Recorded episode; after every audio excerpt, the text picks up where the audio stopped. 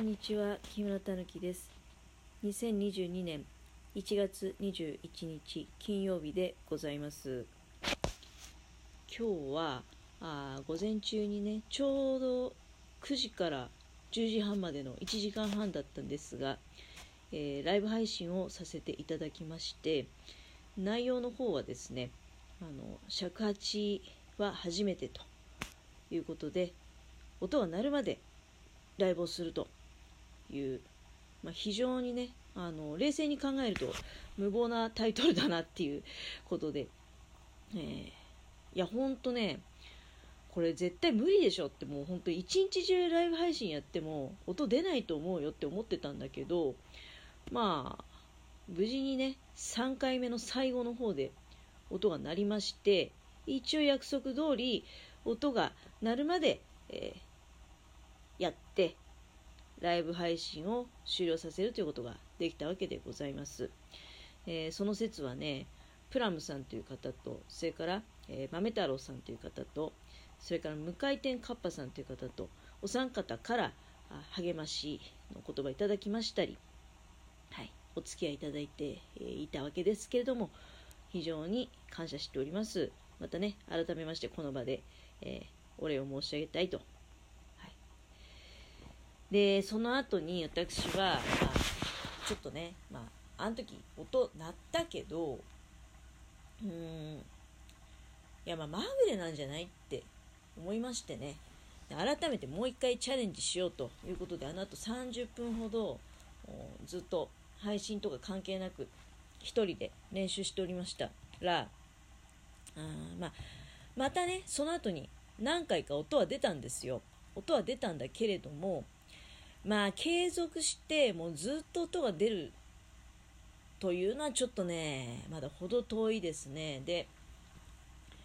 やはりその音が出た時のどういう状況なのかっていうのね目視しておかなきゃいけないだろうということで、うん、その30分間の時はね目の前に鏡を用意してたんですね。あのお化粧の時に使う鏡を目の前に置きましてで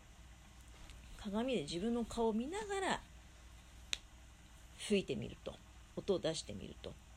でちなみに今もねさっき一回散々吹いたんで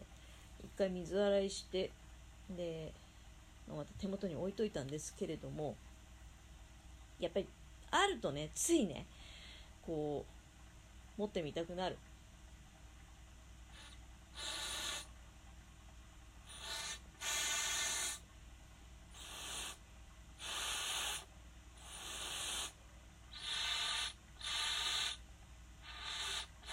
全然まだ、あれですよ。ちょっと今やめます。この、夫婦夫婦してると、本当夫婦してるだけのね、あの、配信になってしまいますので、収録の時はね、ちょっとそれは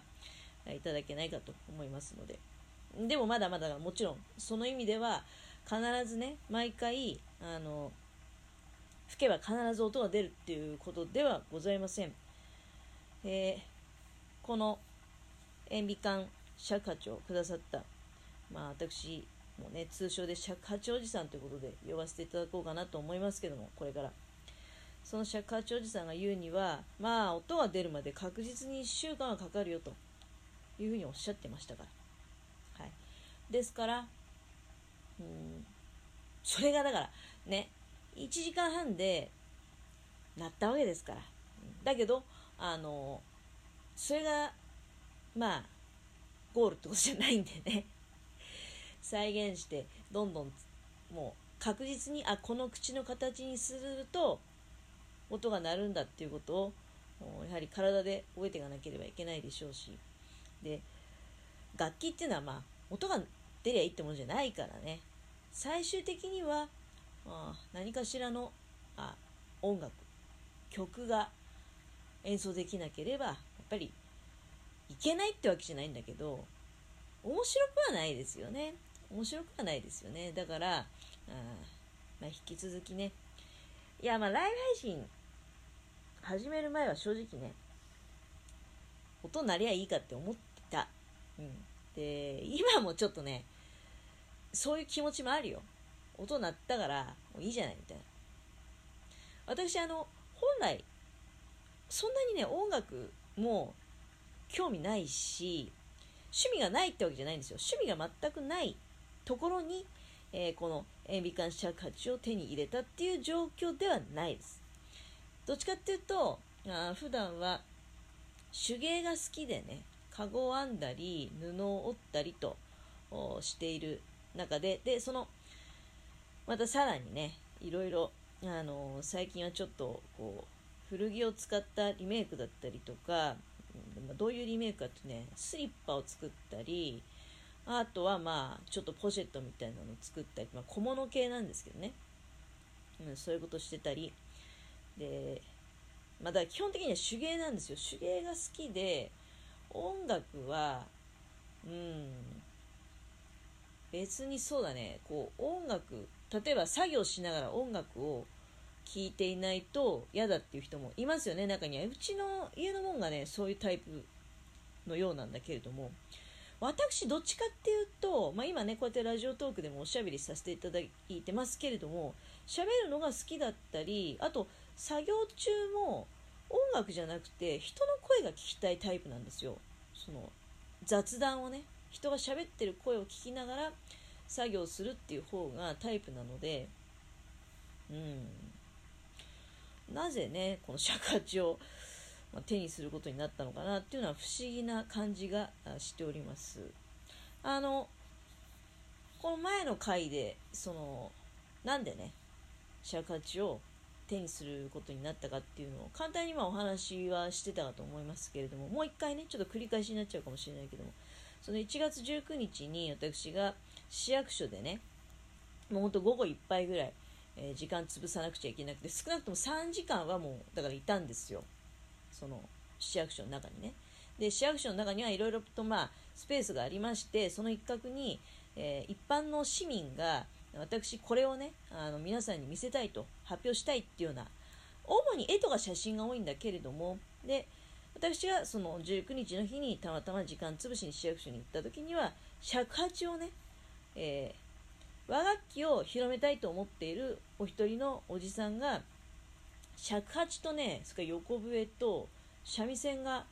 あそこに展示してあったんだけども。で、その展示物の合間に張り紙がしてあって、あの今日の午後4時にここにいた人に、えー、先着3名様までね、まあ、3名様までっていうか、先着っていうか、その、尺八に興味を持ってくださった方に、まあ、3本用意してあるから、3名様までってことになるんだけれども、えー、塩ビ管で作ったそのおじさんの手作りの尺八をプレゼントしますというふうに書いてあってで私はいろいろまあもちろん純粋に興味もあったし、まあどういう人なんかなって同じねあのこの市内に住んでいる人で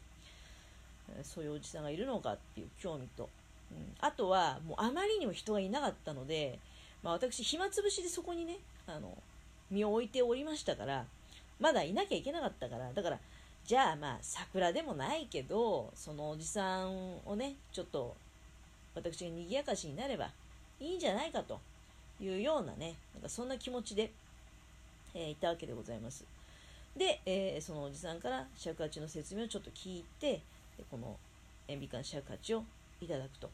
塩ビ管尺八は、あの、まあ、最終的にはね、ネットで調べると、まあ、その塩ビ管さえ買ってくれば、あ自分で作れると。尺八っていうのはですね、あの、長さのことなんですよね。あの名前の意味って。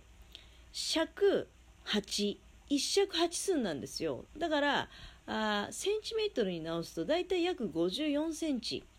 一尺があ30センチってことなのかな。まあ、何でしょう、その、1尺8寸で54センチぐらいっていうことで、そのぐらいのだから塩ビ管があれば、あの、自作することは可能なわけでございます。でもまあ穴の開け方とかもいろいろあるでしょうしね。で、私はだからその塩ビ管を作って、使って、あの、おじさんが作ってくれた、もうちゃんと穴も開いているね、その塩ビ管尺八を今、まあ、持っているという状態なんですけれども、まあ、そのおじさんが言うには本当の竹でできたね尺八なんかは買ったらもうとんでもない値段だということでございます。もうあの数十万するそうですね。うん、まあピンからキリまであるのかもしれないけどそもそもねあの本来の尺八の材料である竹を尺八が作れるようなタイプに持っていくには相当の時間がかかるそうでございます。やっぱりその乾燥させたりとかねいろいろ、工程があるんだと思うんですけれども10年ぐらいねかかるらしいんですよでそのおじさんもなんか自分で竹取りに行って、えー、自作でねその竹の尺八も作るってこともあるようなんですけれどもなんか待ちきれなくてあの10年も待たずにねあいろいろ加工しちゃうもんだから、うん、まあいい尺八とも言えないかもしれないけどみたいなことをおっしゃってましたけれどもなんかそういうところがちょっと親しみがあったりしてね私もせっかちなので私なんかいや全然そのおじさんなんか5年6年立ってる竹をうんぬんとか言ってるからまだね待ってる方だと思いますけどね。私なんかも切ったそばから尺八にしたくなってしまうんじゃないかっていうぐらいもうスーパーせっかち多分向いてないと思いますけどねだからね。あのいやまあ尺八もだからどうなんだろうね。とりあえずはまあ継続してねあの音が出るようにやっていきたいなっていうのはまあそれは思っております。あと一つ思ったのはやっぱり楽器のいいところっていうのは本当にこれ一本でねあの吹けるようになれば自分が楽しんだり人を喜ばせてあげたりっていうことが可能なんですね。手芸の場合っていうのはどうもそうもいかないんですよ道具があるだけでもダメだし材料がなきゃいけないし道具と材料が揃ってなければいけないっていうのは結構ねあのうん誰でもできるってことじゃないからねそこ行きますとやっぱり楽器っていうのはねすごいもんなのかなっていうのを改めて感じた次第でございます。